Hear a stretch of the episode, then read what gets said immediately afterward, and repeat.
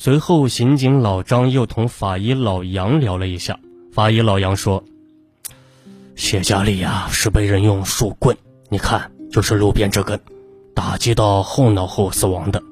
这一棍力量不小，而且打击部位非常的准确，一棍子就把人打死了。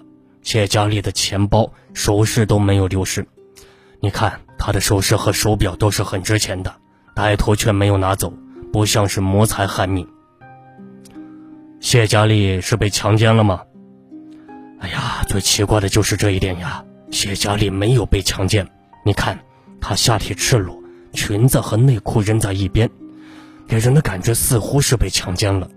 我反复的检查，没有发现精液的痕迹。发现指纹了吗？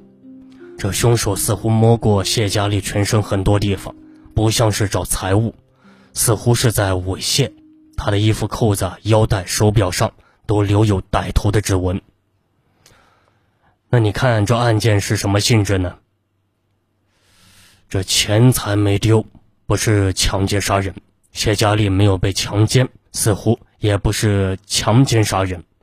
凶手就算抢劫强奸，也没有必要下手这么重，似乎是报复杀人，就是要将谢佳丽打死。至于脱下谢佳丽的裙子，可能是伪装成强奸案现场来误导我们。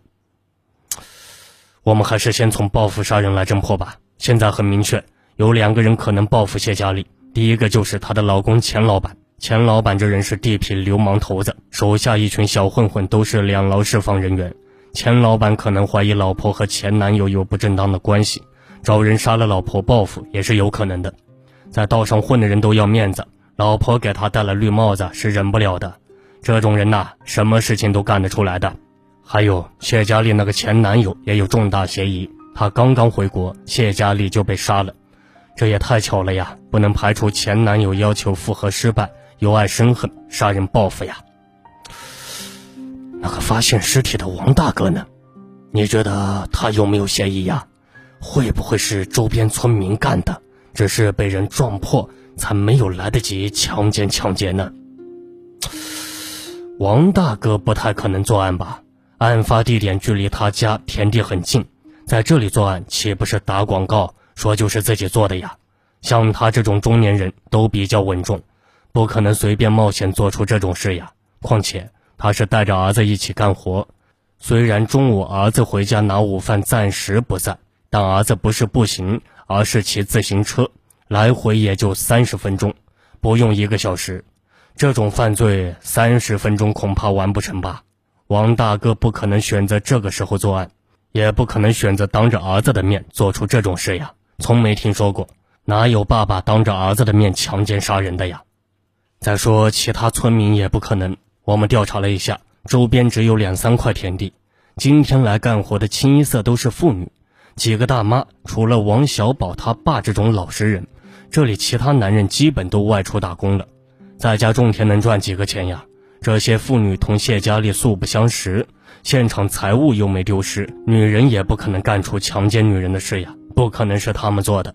稳重起见，我们把他们的指纹采集了，还要靠你确认一下呀。几个小时后，指纹比对结论出来了，凶手指纹同王大哥不符，同周边的大妈们也不符合，案件同他们没有关系。这边的刑警老张立即去找谢佳丽的丈夫钱老板，钱老板果然是吃道上饭的，在刑警们赶来，直接就跑到广州去了。此举很有可能是做贼心虚，有重大的嫌疑。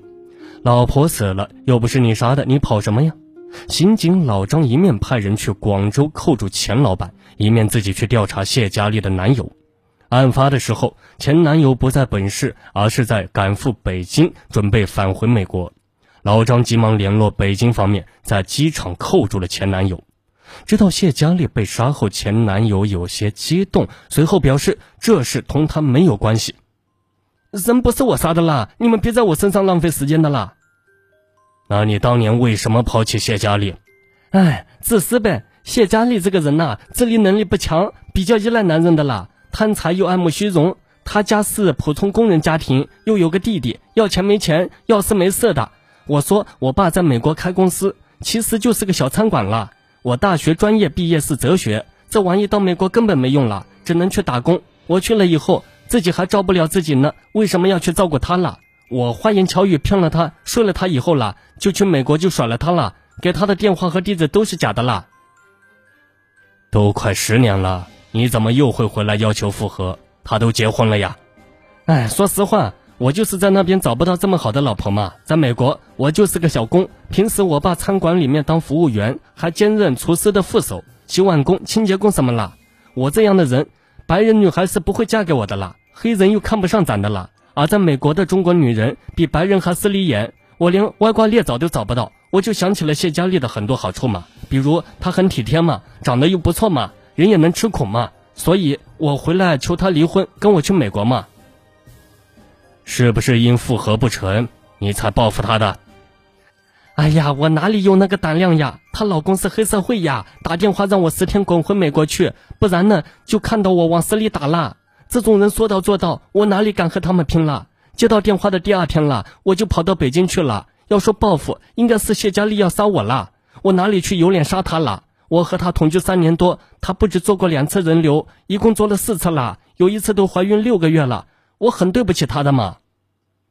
事实证明，前男友没有说假话。通过指纹比对，他不是凶手，也没有作案的时间。至于雇凶杀人，这可不是找钟点工，普通老百姓干不了的。前男友大学毕业就离开了中国，在中国几乎没有社会关系，根本不可能雇到凶手。那么，所有的焦点都集中在钱老板的身上。钱老板这厮不是什么好人，他从小就是当地的地痞流氓，靠打群架出名，逐步靠欺行霸市、敲诈勒索做起了生意。他所谓的夜总会、酒吧都是地下色情场所，保安都是他的看场小弟。同时，他还专门介绍北方的小姐去南方坐台，从当地鸡头手中收取高额的中介费。这些小姐去了南方以后，往往像奴隶一样被扣在夜总会，几年内不允许跳槽。一旦私自离开夜总会，被鸡头发现，就是一顿毒打。钱老板怀疑老婆偷人，自己或者派小弟去杀妻，倒是顺理成章的事情。这边的钱老板用真名在广州住上了大酒店，当天就被当地警方扣住，押回了原籍。奇怪的是，经过指纹比对，凶手不是钱老板，但不能排除是雇凶杀人。审讯期间，混了半辈子的钱老板只字不吐，翻来覆去就一句话：“我没杀人了，你们说我杀人，就拿出证据。”这边呢，警方将钱老板的手下尽数请到公安局审讯，也是毫无结果。这些手下都是流氓，也有对付公安机关的经验。他们或者装傻充愣，或撒泼耍赖，或满嘴胡扯。总之呢，没有一个愿意配合。对钱老板的财务调查，钱老板没有大笔资金流动。正常来说，雇凶杀人是要给定金的，成功以后再给余款。不给钱，谁会给你办事呀？这边连续的疲劳审讯，钱老板也有些架不住，只得开口：“我告诉你们，我老婆不是我杀的，信不信随便你们了。我混了二十多年，好不容易混到今天的地位，要钱有钱，要女人有女人，我会为了这种贱女人去杀人？我真要收拾她，最多派个小弟将她腿打断。”不过坐牢几年，事后给笔安家费。谁不知道杀人是要枪毙的？我的命可比这个贱货值钱，不会同他一起死的。那么钱老板真的不是杀人凶手吗？那么凶手又到底是谁呢？欢迎大家继续收听《命案一千宗》，警钟长鸣。我们下期节目再见。